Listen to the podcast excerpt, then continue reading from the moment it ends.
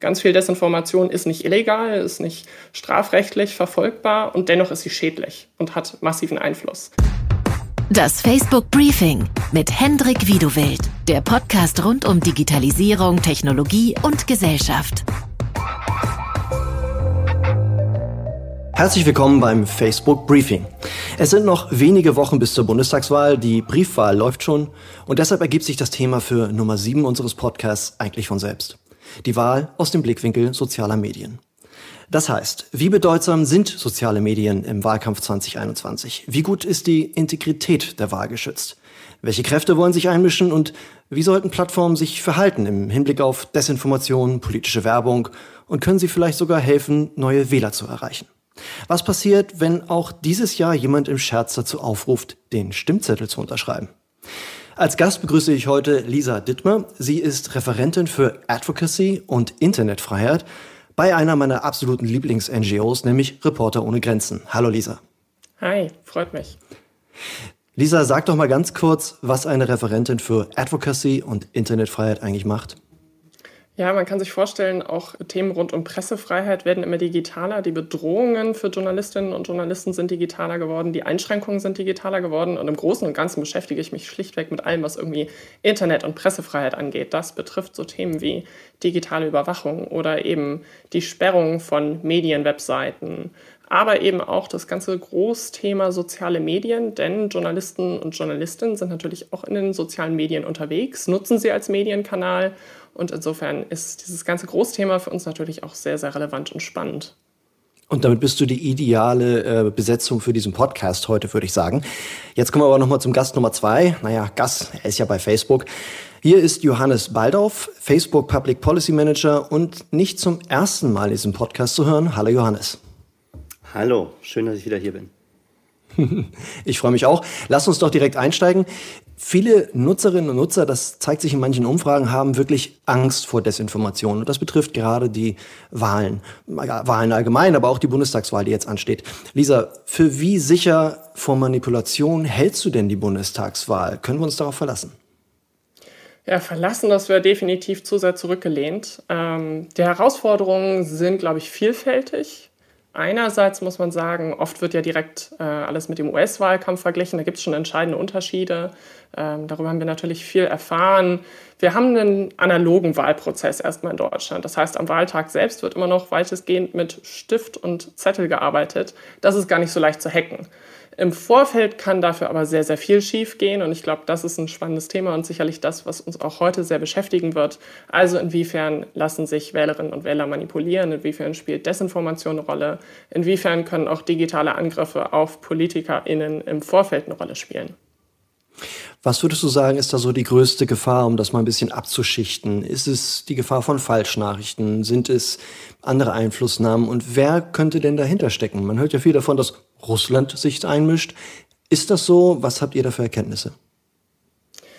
Also tatsächlich ist ja inzwischen zumindest vermutet, dass Russland konkret hinter, beziehungsweise russische Geheimdienste wahrscheinlich die Auftraggeber von Hacking bzw. Phishing-Angriffen auf Abgeordnete sind. Das ist so ein Aspekt.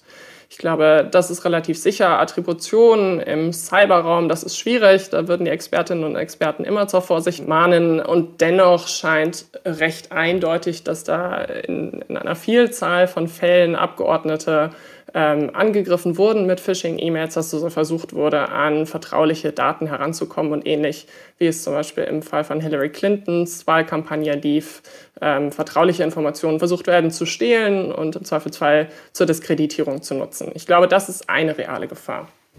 Die andere, und die ist natürlich die viel breitere, ist die von Desinformation wie konkret Desinformation im Internet unser Wahlverhalten beeinflusst, das ist wahnsinnig schwer wissenschaftlich nachzuvollziehen heutzutage. Und so richtig gesicherte Erkenntnisse gibt es dazu eigentlich auch noch nicht.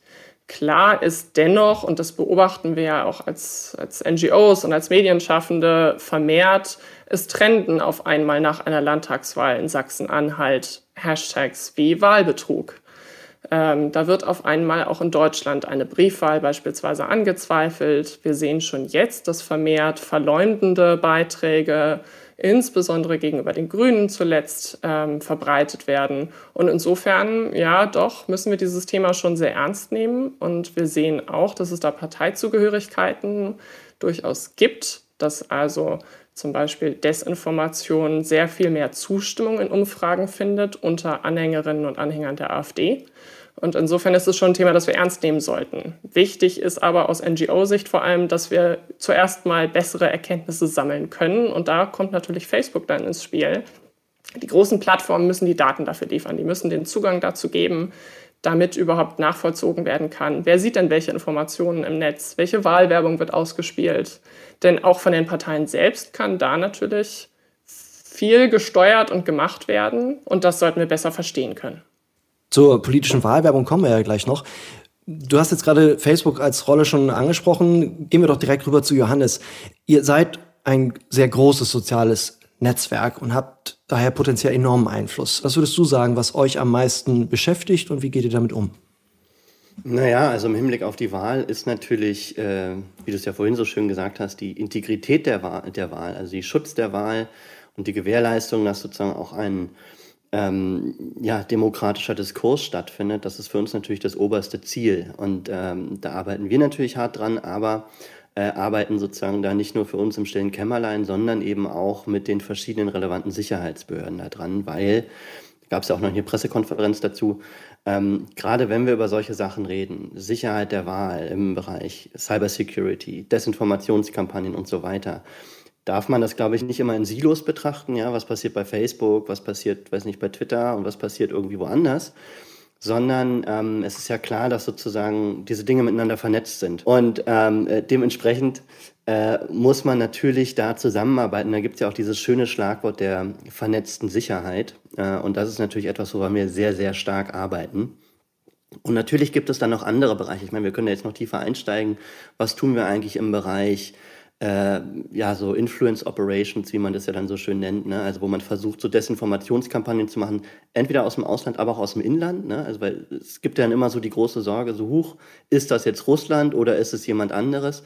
Es muss gar nicht zwingend so sein, ja, es können auch sozusagen inländische Kräfte, wenn man das so irgendwie äh, in Anführungsstrichen sagen darf, können das genauso sein.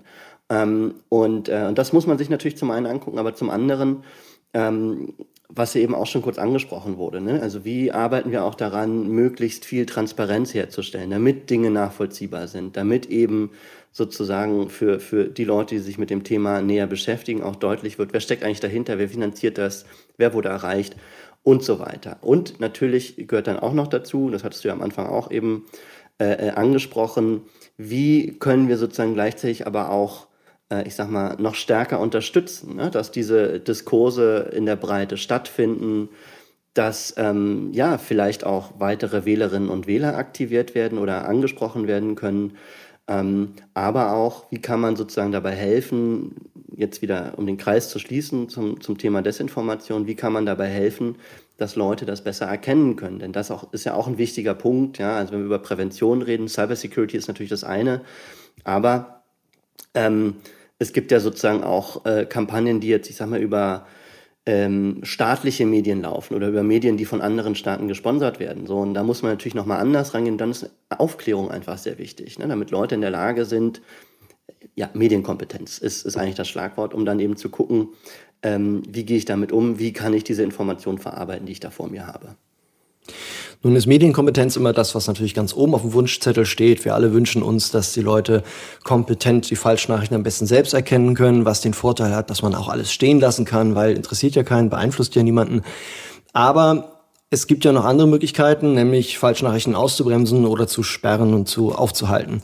Und deswegen freue ich mich insbesondere, dass ROG jetzt hier mit in dem Podcast ist, weil äh, ihr euch ja eigentlich immer so auf die Seite der Freiheit stellt und ähm, Informationsfreiheit auch mit im Blick habt. Ähm, deswegen meine Frage, es gab ja bei der Europawahl 2019, um mal ganz konkret zu werden, gab es ja satirische Tweets, die jetzt den AfD-Anhängern sagten, hey, aber vergesst nicht, dass ihr den Stimmzettel unterschreiben müsst, ne? Zwinker, Zwonker. Von Hunderten, wie viel, von meinetwegen tausend Leuten, die das sich angucken, wie viele sagen dann, ah, Mist, ja, die Unterschrift, muss ich dran denken. Und da gab es dann ja auch einen Rechtsstreit drum. Ähm, die Gerichte haben das sehr kritisch gesehen, dass das gesperrt wurde, ähm, weil eben es satirisch ist. Deswegen mal die Frage an euch beide. Vielleicht, Johannes, kannst du mir sagen, wenn ich jetzt so einen Tweet absetze und sowas mache, gegenüber welcher Partei auch immer, versteht ihr da noch Spaß? Und dann die Frage an Lisa, sollte man da vielleicht auch noch Spaß verstehen? Oder ist es so, dass gerade jetzt, weil die Wahl und die Integrität der Wahl so ein hohes Gewicht hat, die Meinungsfreiheit einen Schritt zurücktreten muss? Ja, also ähm, wenn, wenn sowas eben auf Facebook oder Instagram äh, veröffentlicht wird, äh, wir verstehen da keinen Spaß.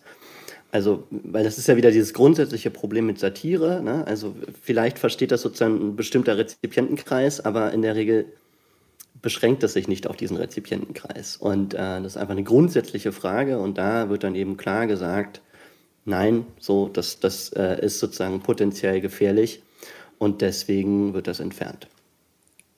Lisa, ist das in Ordnung? Als Pressefreiheitsorganisation machen wir uns natürlich immer sehr viele Gedanken darüber, wie kann erstmal die Informationsfreiheit, die Meinungsfreiheit geschützt werden. Wer darf da überhaupt eingreifen? Wer ist da der, der richtige Akteur, um einzugreifen? Also sehr kurz gesagt, ich würde immer eher auf der Seite der Einordnung statt der Löschung stehen.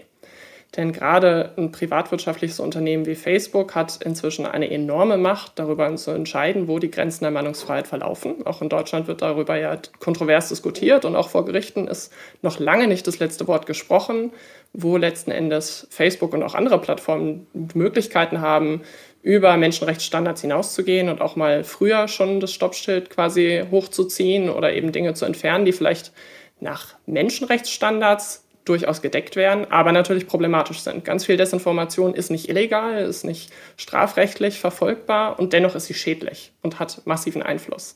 Wir sind da jetzt auch nicht naiv. Uns ist sehr bewusst auch, wie schädlich Desinformation für die Pressefreiheit selbst ist, für das Vertrauen in traditionelle Medien und wie gefährlich das ist. Aber also knapp gesagt würde ich immer sagen, besser einordnen, besser eben den Hinweis dran setzen. Facebook arbeitet aus guten Gründen mit vertrauenswürdigen Medien zusammen, die diese Faktenchecks vornehmen. Und wir wissen, auch das ist noch nicht das perfekte Mittel. Zu viele Menschen verstehen diese Hinweise nicht oder nehmen sie gar nicht wahr. Und dennoch, glaube ich, ist das die bessere Lösung, als zu sagen, wir löschen alles weg, was irgendwie problematisch ist. Zum Thema Falschnachrichten, Desinformation und Umgang damit, Zusammenarbeit mit journalistischen Organisationen, haben wir ja schon mal einen Podcast gemacht. Deswegen will ich das jetzt nicht sozusagen alles nochmal von vorn aufrollen. Und auch zu der Frage, was passiert eigentlich, wenn Politiker Falschinformationen verbreiten? Stichwort Trump, haben wir eine große Diskussion schon gehabt. Deswegen müssen wir jetzt uns hier ein bisschen konzentrieren, aber dennoch halte ich das für ganz relevant, weil du sagtest gerade eben schon, es ist unklar, wie viel die sozialen Netzwerke eigentlich dürfen, zumindest nach deutschem Recht, amerikanischem wahrscheinlich auch. Äh, deswegen die Frage, wie ist das jetzt mit dem Umgang? Wenn ein Politiker Falschnachrichten verbreiten möchte oder selbst posten möchte, gelten ja besondere Regeln. Ich lese sie mal vor, weil das wirklich nicht ganz einfach zu verstehen ist. Facebook schreibt dann also, wir halten es nicht für unsere Aufgabe zu entscheiden, ob Aussagen von PolitikerInnen wahr oder falsch sind oder zu verhindern, dass diese die Öffentlichkeit erreichen. Deshalb überprüfen unsere unabhängigen Faktenprüferinnen keine Inhalte, die von Politikerinnen stammen. Wenn Politikerinnen jedoch Inhalte teilen, die zuvor als falsch oder teilweise falsch eingestuft wurden, erhalten sie eine geringere Verbreitung im Newsfeed von Facebook. Mit anderen Worten, Politiker haben ein bisschen so eine Art Freikarte. Warum eigentlich, Johannes? Naja, ich meine, wir sind jetzt gerade im Wahlkampf und wenn jetzt eine Partei oder eine der KandidatInnen sich hinstellt und sagt, also unser Klimaschutzpaket zum Beispiel ist viel besser als das der anderen, weil wir machen das und das oder die Maßnahme, die wir jetzt ergreifen, wird für so und so viel Arbeitsplätze sorgen oder, oder, oder. Ja, wer weiß das schon? So, und sollen wir dann da jetzt reingehen und sollen sagen, ja, also wir haben das jetzt mal über, also wie sollen wir das auch überprüfen, ja? Und ist das dann schon Falschinformation? Ist das Missinformation? Ist das Irreführung oder stimmt das? So, und da das natürlich sehr schwer ist zu unterscheiden äh, und Politiker natürlich auch, äh, also PolitikerInnen auch ähm, in unserer Gesellschaft, generell in demokratischen Gesellschaften ja auch einen besonderen Stellenwert haben, ähm, ja, und da sind wir ja wieder bei der Diskussion, die wir eben schon angeschnitten haben. Dann sehen wir uns nicht in der Position zu sagen, was ist hier richtig und was ist falsch. Natürlich gibt es Grenzen dafür, ein paar davon hattest du ja aufgezählt, es gibt aber noch weitere Grenzen wenn, äh, wenn dort Inhalte dann veröffentlicht werden, die zu einer konkreten Gefahr für Leib und Leben zum Beispiel äh, führen.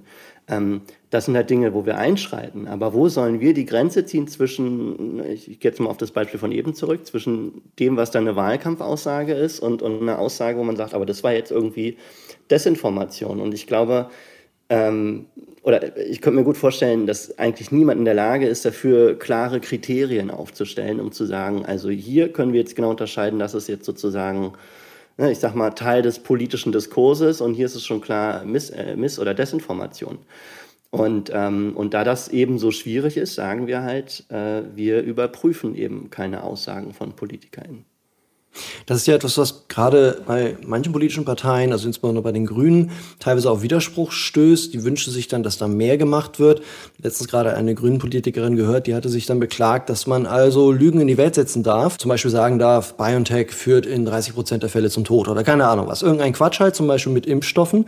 Das würde bei euch dann ja, wenn ich das jetzt mache, als Normalo, würdet ihr damit ja wahrscheinlich irgendetwas machen mit dieser Aussage, markieren oder nicht. Und wenn ich jetzt aber Politiker wäre, dann wäre es anders. Ist das so ungefähr richtig? Kannst du das vielleicht noch ein bisschen trennen? Das hängt jetzt immer sehr vom Beispiel ab, aber äh, also ich würde jetzt mal sagen, gerade wenn wir darüber reden, äh, sozusagen über die Qualität von Impfstoffen oder was Impfstoffe machen, das würde in beiden Fällen also je nachdem, wie das dann konkret formuliert ist. Ja, also es ist schwer, immer eine allgemeine Aussage zu treffen, aber das geht schon sehr stark in die Richtung von ähm, dem, was wir unter sozusagen Misinformation und Harm kennen. Also das, was eben auch zu einer konkreten Gefährdung ja, für, für Leib und Leben eben führen kann. Das sind Inhalte, die entfernt werden.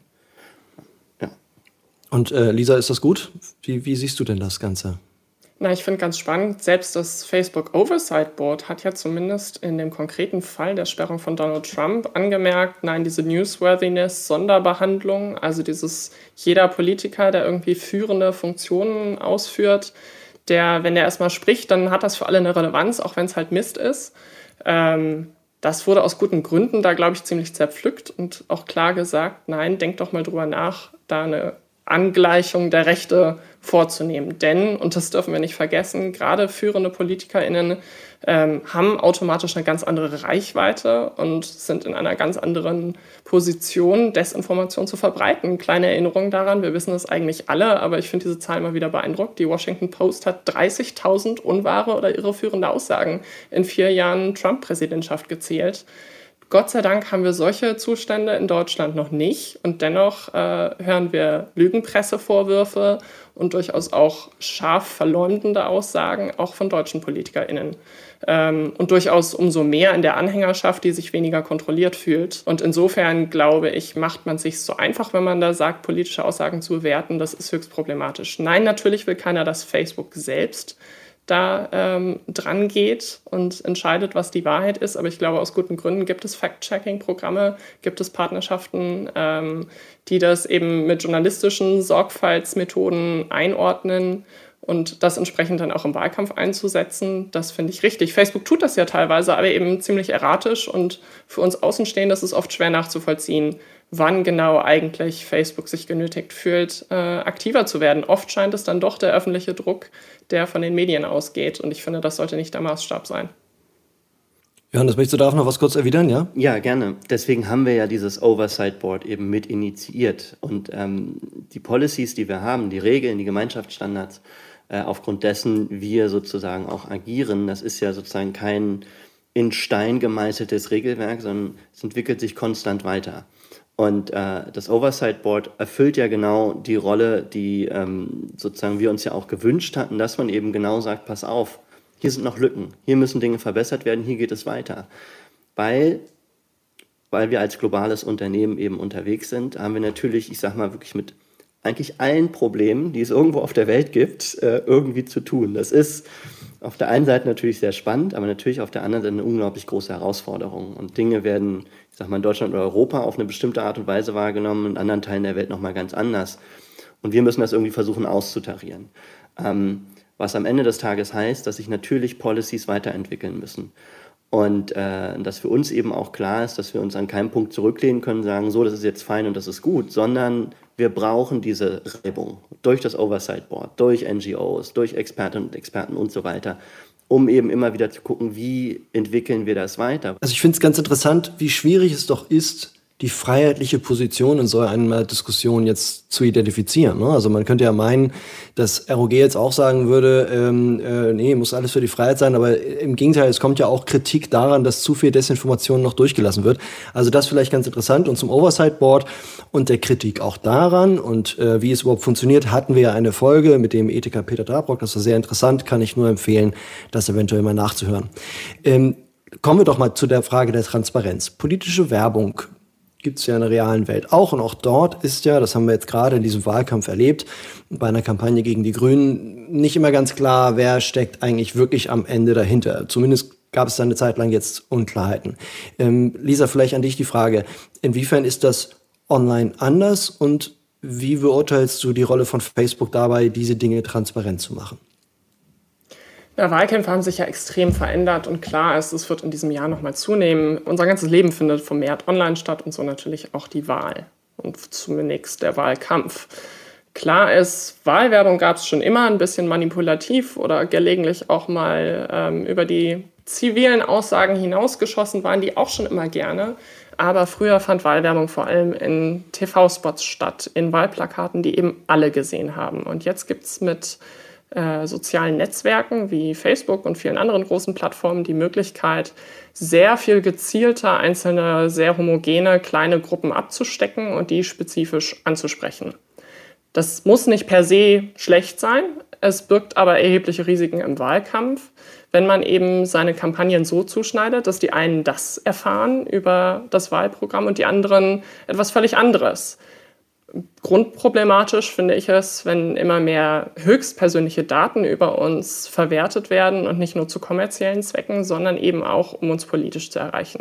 Wenn also auf einmal nicht mehr nur mein Alter oder meine Postleitzahl vielleicht relevant ist, sondern auch meine sexuelle Orientierung oder meine Hautfarbe. Das sind Themen, die sollten keine Relevanz haben, die sind aber nach wie vor durchaus anzusteuern. Ich weiß, dass Facebook und andere große Plattformen sich darüber seit einigen Jahren äh, Gedanken machen, dass dieses sogenannte Microtargeting durchaus da auch inzwischen kritischer betrachtet wird, dass also teilweise neue Einschränkungen eingeführt wurden, also im US-Wahlkampf zum Beispiel oder auch allgemein soll man keine Menschen einer spezifischen ethnischen Gruppe mehr ansprechen können. Aber viele unabhängige Recherchen haben eben gezeigt, allein unsere Interessen zum Beispiel verraten oft ganz viel über uns. Also wenn ich dann eben mich für Black Culture interessiere, dann kann man vielleicht den einen oder anderen Rückschluss auf mich selbst auch führen. Das ist nicht 1a, das funktioniert auch nicht super und es gibt ernstzunehmende Debatten darüber, wie erfolgreich dieses Microtargeting eigentlich darin ist, unser Verhalten zu verändern. Das ist ja echt schwer wissenschaftlich nachzuvollziehen. Aber wir müssen es als Risiko erstmal ernst nehmen. Und äh, wir haben uns unter anderem mit vielen NGOs gemeinsam dafür eingesetzt, dass eben die deutschen Parteien eine gemeinsame Selbstverpflichtung eingehen und solches Microtargeting also nicht betreiben.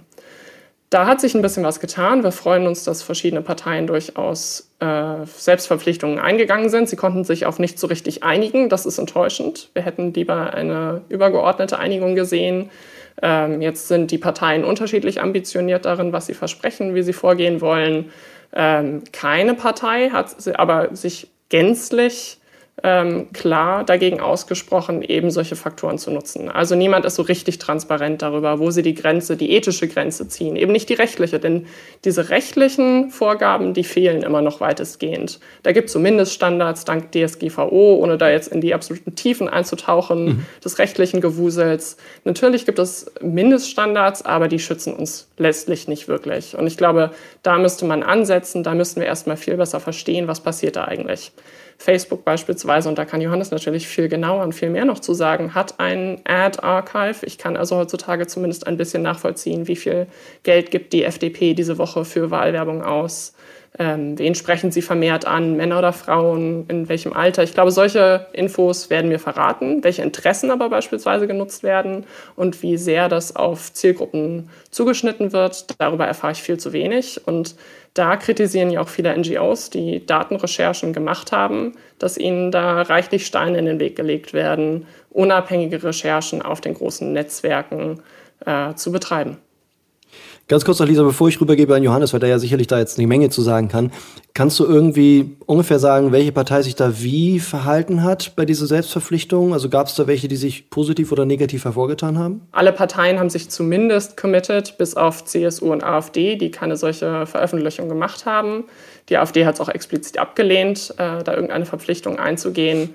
Ähm, zumindest haben sich die anderen Parteien darauf geeinigt, dass sie eben nicht aktiv Desinformation verbreiten wollen, dass sie Hass und Hetze in ihren Foren wegmoderieren wollen oder damit zumindest aktiv versuchen umzugehen, dass sie ein Mindestmaß an Transparenz sich selbst auferlegen. Und dennoch wissen wir wahnsinnig wenig. Wir haben bis heute keine genauen Zahlen darüber, wie viel die verschiedenen Parteien im letzten Wahlkampf ausgegeben haben für Online-Wahlwerbung, wen sie gezielt angesprochen haben und so weiter. Also da ist noch viel, viel Luft nach oben und wir hätten eben gerne, wie in anderen Staaten auch gesehen, dass sich die Parteien im Vorhinein schon auf klare Regeln der Fairness einigen. Okay, vielen Dank. Das ist sehr interessant. Äh, Johannes, vielleicht kannst du uns ein bisschen ähm, da erleuchten und auch ein bisschen was dazu sagen zu der Kritik, äh, die Lisa jetzt gerade geäußert hatte, was es mit dem Targeting und politischer Werbung auf sich hat. Ja, ähm, vorher noch ein paar andere Sachen.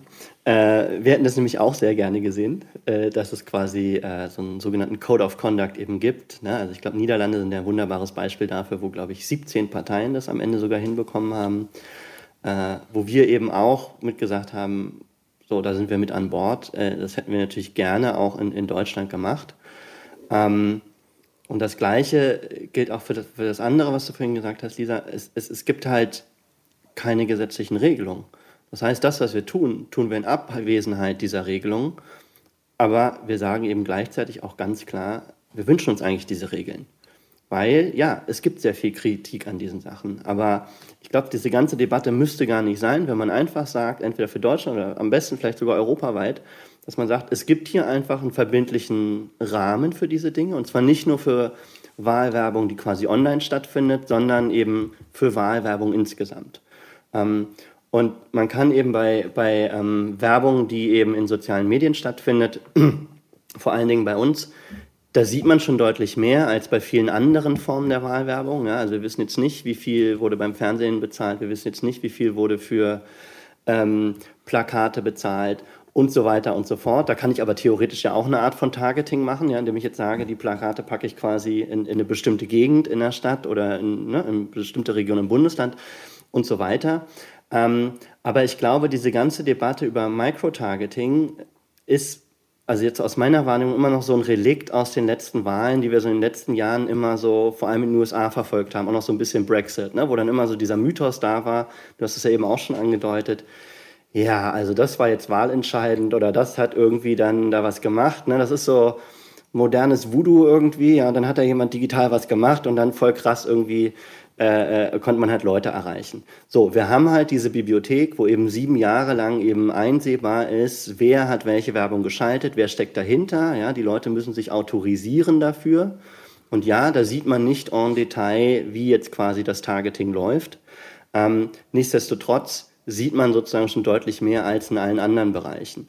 Kann man da sozusagen dann nochmal entsprechend nachbessern? Ja, ich kann mich nur wiederholen zu dem, was ich vorhin gesagt habe ich gehe davon aus, dass wenn wir das nächste Mal darüber sprechen, wir schon wieder an einem anderen Punkt sind. Und das wird sich weiterentwickeln, weil natürlich hört man die Kritik von den NGOs.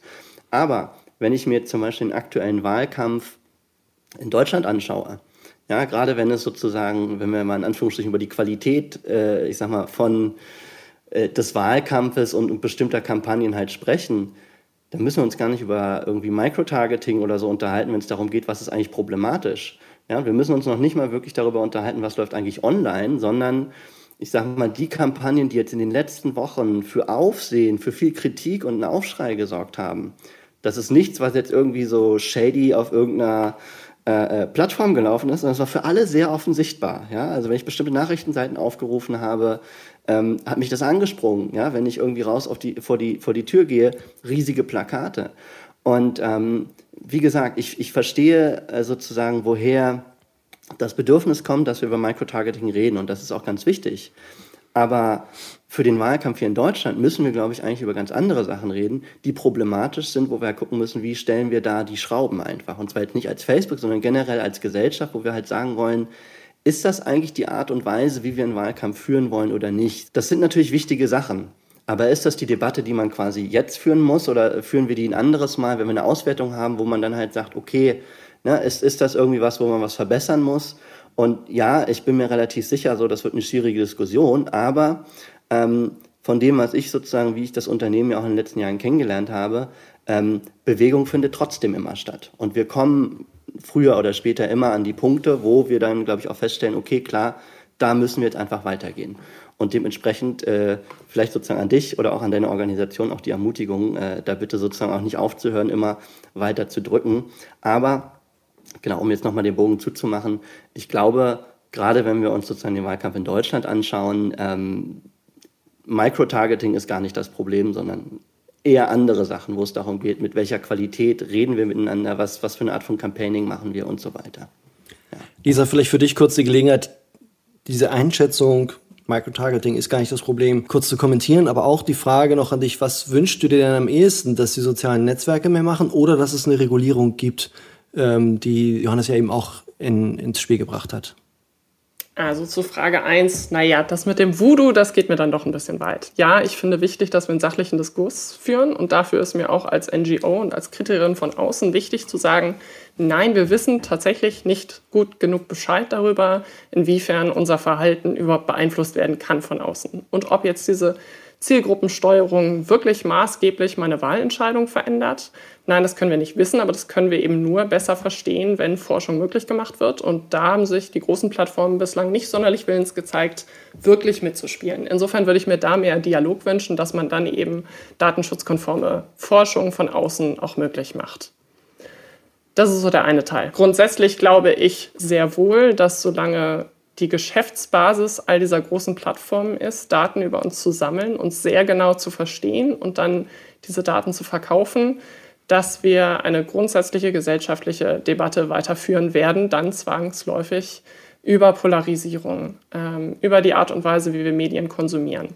Und ja, dann kommen wir eben wieder an den Punkt an, eine überwältigende Mehrheit der Deutschen macht sich Sorgen über Desinformation im Wahlkampf und gleichzeitig meinen alle, dass sie davor irgendwie gefeit sind. Also eine ebenso überwältigende Mehrheit, über 60 Prozent in einer aktuellen Studie von Reset in Auftrag gegeben, sagte, glaube ich, nein, sie selbst sehen sich dagegen gefeit und meinen schon, sie haben die Medienkompetenz.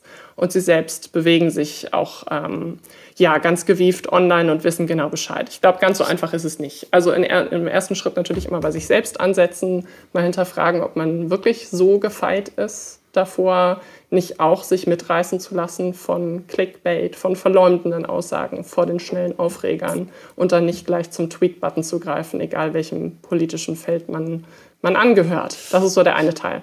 Dann war die Frage, ja, wer muss denn jetzt agieren? Das muss man den Plattformen zugestehen. Sie sind eben immer ein bisschen schneller als die Politik. Sie können schneller alles umstellen. Das ist ein riesiges System, das Milliarden Menschen erreicht. Allein Facebook kann, Johannes, korrigiere mich, zwei Milliarden Menschen heute erreichen. Mehr noch mehr. Ähm, und allein mit einer Policy-Entscheidung eben heute den, den Schalter umlegen und essentiell unseren Diskurs damit durchaus auch steuern und verändern. Das geht mit enormer Verantwortung einher und insofern würde ich mir wünschen, dass die Plattformen da durchaus auch gelegentlich vorangehen, wenn eben das äh, politische Establishment zu lange braucht. Wir haben auf europäischer Ebene im Moment eine große Diskussion am Laufen über neue Regeln für den Online-Markt.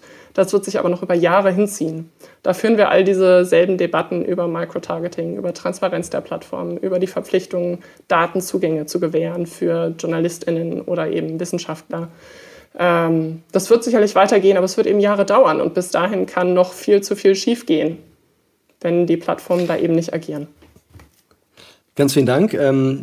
Ähm was du eben zur Desinformation und Medienkompetenz gesagt hast, erinnert mich immer daran, dass sich mehr als die Hälfte der Autofahrer für einen überdurchschnittlichen Autofahrer oder eine Autofahrerin hält. äh, scheint mir da eine gewisse Parallelität zu geben. Und mit dem zweiten Teil deiner Antwort waren wir dann schon mit einem Bein in der Debatte über, den digitale, über das digitale Dienstegesetz. Wir werden darüber sicherlich auch noch ganz ausführlich sprechen. Das kommt ja alles erst noch auf uns zu. Ähm, Bevor wir jetzt nochmal zur Selbsthilfe für die Nutzer kommen, Stichwort sich selbst hinterfragen, nicht immer sofort twittern, das wäre dann meine Schlussfrage, noch einmal ganz kurz zur Hilfe für Politiker. Äh, Im politischen Berlin hat ja die Hetze gegen Politiker und gegen Menschen, die sich für ein Amt bewerben, tatsächlich großes Gehör gefunden. Viele Debatten rund um das NetzDG waren auch maßgeblich, glaube ich sogar, geprägt dadurch, dass gerade auch in der CDU Leute gemerkt haben, also der, äh, für kommunale Ämter bewirbt sich keiner mehr, weil Hass und Hetze zu groß ist. Facebook hat ja so ein Pro Projekt namens Facebook Protect. Ähm, Johannes, wie wollt ihr Politikerinnen und Politikern helfen? Vielleicht kannst du das noch einmal kurz ausblättern. Facebook Protect äh, ist vor allen Dingen ein Sicherheitstool. Also da sind wir im Bereich Cybersecurity. Da geht es darum, dass wir jetzt äh, vor allem vor, äh, vor der Bundestagswahl eben für äh, PolitikerInnen sozusagen, die können sich freiwillig für Facebook Protect anmelden. Das heißt, äh, dann wird sozusagen zwingend die Zwei-Faktor-Authentifizierung angeschaltet. Also das heißt, man braucht sozusagen noch, äh, wenn man sich einloggt in äh, nicht, sein Facebook-Konto, sein Instagram-Konto, ähm, äh, dass man dann sozusagen noch äh, zusätzliche Sicherheitsschiene halt da drin hat, entweder per SMS oder über eine App, dass man nochmal einen bestimmten Code bekommt, was es einfach schwieriger macht, äh, für Angreifende die Kontrolle über solche Konten zu übernehmen. Das ist das eine. Das andere ist, dass wir sozusagen mit Hilfe künstlicher Intelligenz dann nochmal ähm, anders überprüfen können, ob sozusagen Angriffe auf bestimmte Konten stattfinden oder nicht. Und das heißt, wenn man bei einem Konto sozusagen einen Angriff merkt, dass dann automatisch geguckt wird, ist dieses Muster, was wir jetzt gerade beobachtet haben, können wir das woanders auch noch beobachten. Das gleichzeitig wird regelmäßig noch gecheckt, ne? also wo ist die aktuelle Location, weicht das irgendwie ganz groß, dann davon. So, und dann gibt es eben viele, viele Sachen. Und das ist quasi Facebook Protect, das einfach, ähm, ja, ich versuche schon die ganze Zeit sozusagen eine Kurzzusammenfassung davon zu finden, aber es ist eben nicht so leicht. Aber äh, wahrscheinlich müsste man ganz laienhaft einfach sagen, es ist einfach eine weitere sehr dicke Schicht Sicherheit, die über die Konten drüber gelegt wird. Aber PolitikerInnen müssen sich eben selbst dafür anmelden. Und das jetzt zu kommunizieren, ist natürlich nochmal eine große Herausforderung. Wir sind auch im engen Kontakt mit dem BSI, dem Bundesamt für Sicherheit und Informationstechnik, um eben gemeinsam sozusagen auch zu gucken, wie können wir das sozusagen für die relevanten Leute jetzt im Wahlkampf äh, kommunizieren und denen auch sagen, ey, bitte meldet euch dafür an. Wir haben aber ganz am Anfang ja auch schon gehört, ähm, es, es, geht ja dann nicht nur um die Sicherheit von Social-Media-Konten, sondern ähm, vorhin war ja das, das Schlagwort sozusagen Phishing-Attacken. Ähm, viele Prinzipien von dem, was wir bei Facebook Protect dann auch erklären, ne, wo wir sagen, hier Zwei-Faktor-Authentifizierung und so weiter. Das Gleiche ist ja genauso relevant für den Schutz von E-Mail-Adressen, sei es das private E-Mail-Konto oder eben das, was man von der Partei hat, äh, durch das Amt und so weiter. Aber natürlich gilt diese Sicherheit überall ähm, weil man das eben immer häufiger sehen kann, dass versucht wird, ich sage mal, erstmal das E-Mail-Konto zu kompromittieren. Und wenn man da die Kontrolle hat, ist es ja viel leichter dann zu sagen, jetzt hole ich mir mal Zugriff auf die verschiedenen Social-Media-Konten, anstatt mich an jedem einzelnen Social-Media-Konto abzuarbeiten. Das macht es für uns als Unternehmen natürlich extrem schwer, dann damit umzugehen, weil unser Einflussbereich ja nun mal auf unsere Plattform begrenzt ist. Aber ich hatte ja vorhin schon dieses schöne Schlagwort der äh, vernetzten Sicherheit gesagt.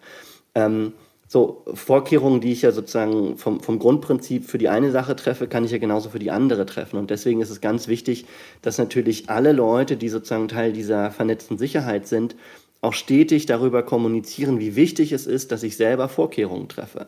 Was nicht aufwendig ist, was nicht schwer ist, aber wo einfach bei vielen noch die Hürde ist. Brauche ich das? Wieso? Ich habe doch ein mega Passwort und so weiter und so fort. Ähm, und, und dementsprechend ist es natürlich ganz wichtig. Aber Facebook Protect ist quasi auch nicht das Einzige, was wir machen. Ich hatte eben schon gesagt, wir arbeiten, wie gesagt, sehr eng auch mit dem BSI zusammen, wenn es darum geht, irgendwie Bedrohungen zu äh, erkennen, zu identifizieren, zu analysieren, um dann eben auch Lösungen zu finden. Ähm, das heißt, unsere Lagezentren für die Wahlen sind eben auch miteinander vernetzt, damit man da eben auch koordiniert gegen solche Sachen vorgehen kann. Gleichzeitig, das berührt jetzt gar nicht mehr so den Bereich äh, Cybersecurity, wenn es darum geht, dass PolitikerInnen angegriffen werden, haben wir zum Beispiel bei Instagram nochmal unsere Tools nachgeschärft, wo ich sozusagen mit ganz anderen Filtern rangehe.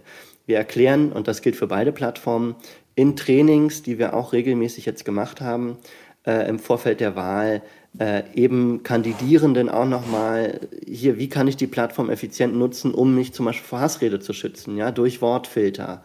Ähm, durch verschiedene Einstellungen. Gerade für weibliche Politikerinnen äh, bieten wir nochmal eine extra Reihe an, wo es um sogenannte Resilienzbildung geht. Weil, äh, so, das ist leider ja auch eine traurige Wahrheit. Natürlich werden Frauen in der Politik und nicht nur in der Politik, auch im NGO-Bereich, Journalismus und so weiter, sind eben leider eben, ja, besonders häufig diesen Dingen ausgesetzt.